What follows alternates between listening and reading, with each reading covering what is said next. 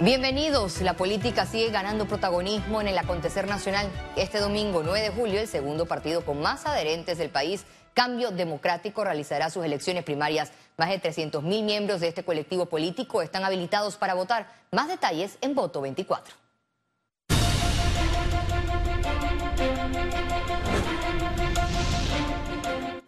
Dos alianzas presidenciales dependen de las elecciones primarias del partido Cambio Democrático, donde cuatro precandidatos presidenciales buscarán alzarse con la victoria en el colectivo opositor. En esta contienda política, las dos principales figuras que se pelean la candidatura al máximo cargo de presidente son la actual diputada Yanibel Ábrego y Rómulo Rux. Estas elecciones del domingo de cambio democrático van a determinar el panorama político real para las elecciones del próximo año. Nosotros podemos decir claramente que no tenemos claridad sobre cómo va a ser los resultados de esta, dado que hay una división importante dentro del partido. Estas primarias van a, generar un impacto importante en, el, en, el, dominó político. Vamos otra vez a revolver las fichas, dependiendo de que si gana Rómulo, dependiendo de si eh, logra ya nivel desplazar a las fuerzas eh, contrarias. De perder Rómulo Rux, la contienda podría desaparecer del mapa político, pues así lo ve el analista Jaime Porcel. Rómulo quedaría en una situación muy delicada, sus aspiraciones presidenciales se extinguen inmediatamente. En segundo lugar, pues nivel entonces tendría que decidir hacia dónde va a guiar a su fuerza. De caer derrotada, Yanibel Ábrego no podrá ser postulada por ningún otro partido, salvo que Cambio Democrático lo autorice.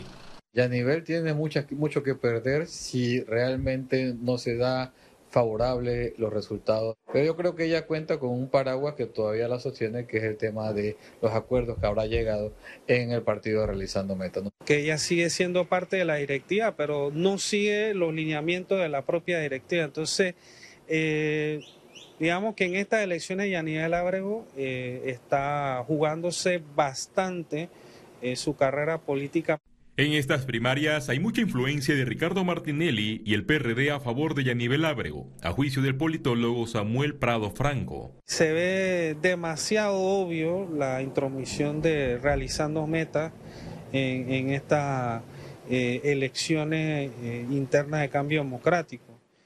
Si gana Rómulo Rux, se consolidará la alianza entre Cambio Democrático, el Partido Panameñista y País, mientras que de salir victoriosa Yanivel Ábrego, se confirmará la unión de los disidentes con Realizando Metas. Félix Antonio Chávez, Econius. Observadores internacionales confirmaron su participación en las elecciones primarias del Partido Cambio Democrático que se realizará el próximo domingo 9 de julio. El grupo hará un estudio en el campo correspondiente, análisis del proceso electoral y un informe donde se resalte las virtudes y las carencias del proceso democrático. La delegación tendrá la participación de magistrados de Honduras, Puerto Rico y Costa Rica.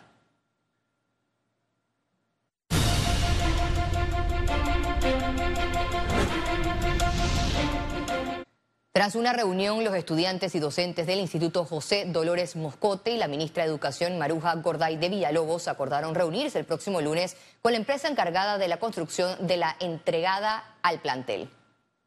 Aquí explicamos que hay una serie de situaciones legales con el contrato que en este momento impiden, pero creo que eh, en el mejor de los escenarios el contratista escucha a los estudiantes y nos pongamos de acuerdo con los requerimientos que están. Nosotros no tenemos deuda pendiente, este proyecto está en un avance significativo y quisiéramos que llegara a su buen término. Autoridades del Ministerio de Obras Públicas realizaron una gira de inspección en varias calles de Panamá para evaluar los avances en los trabajos de construcción.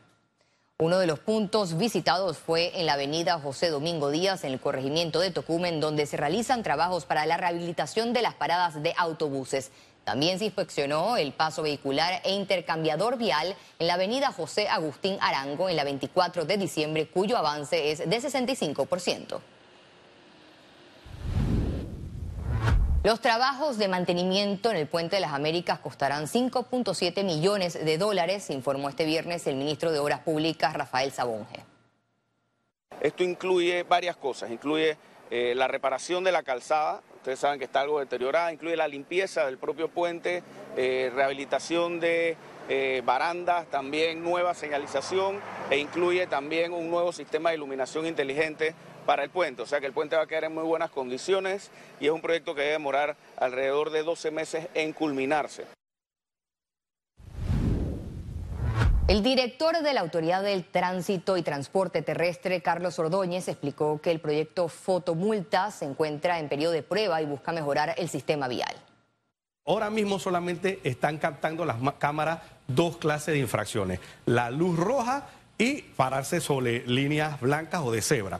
Si la persona comete esta infracción, automáticamente el, equipo capta la infracción, capta la placa, sale las generales. ¿Y se ve bien? Se ve bien, ya nosotros lo hemos ido a ver, se ve bien la imagen eh, y para poder imponer la multa tiene que verse bien la imagen. Economía. La Cumbre Financiera Internacional 2023 dejó en evidencia que la banca en Panamá está en crecimiento luego de su caída por la pandemia. Hablaron de retos, tasas de interés y otros temas como nivel de bancarización.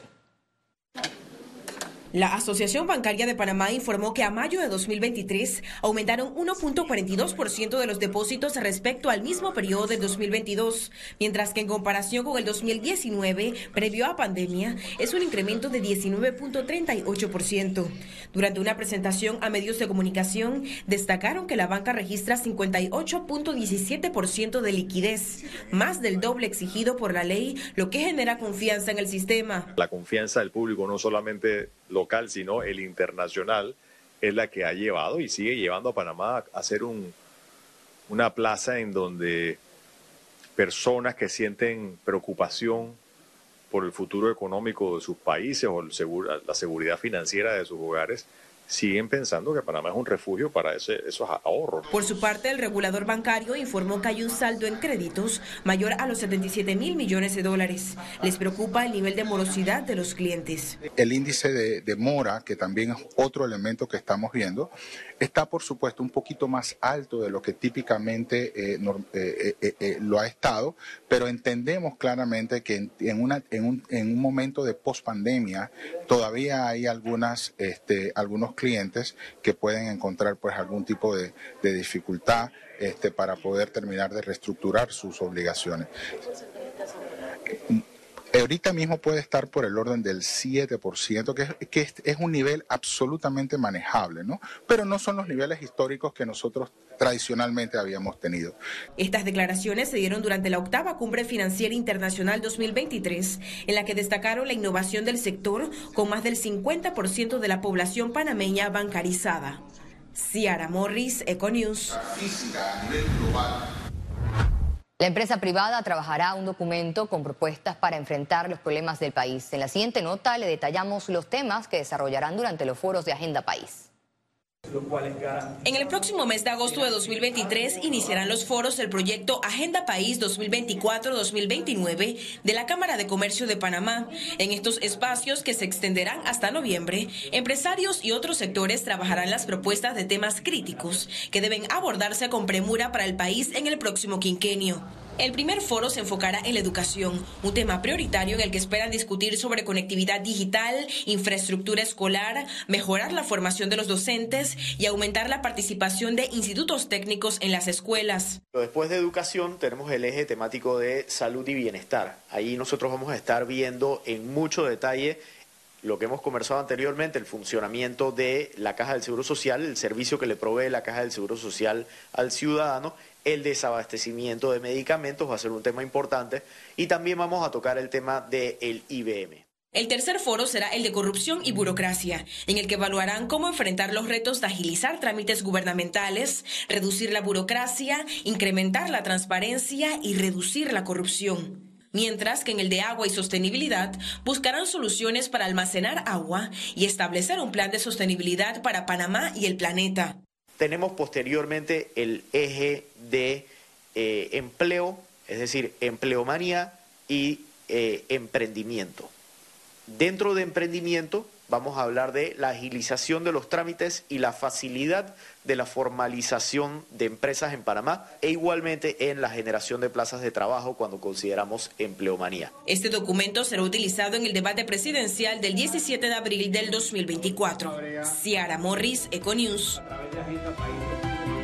Al regreso, internacionales.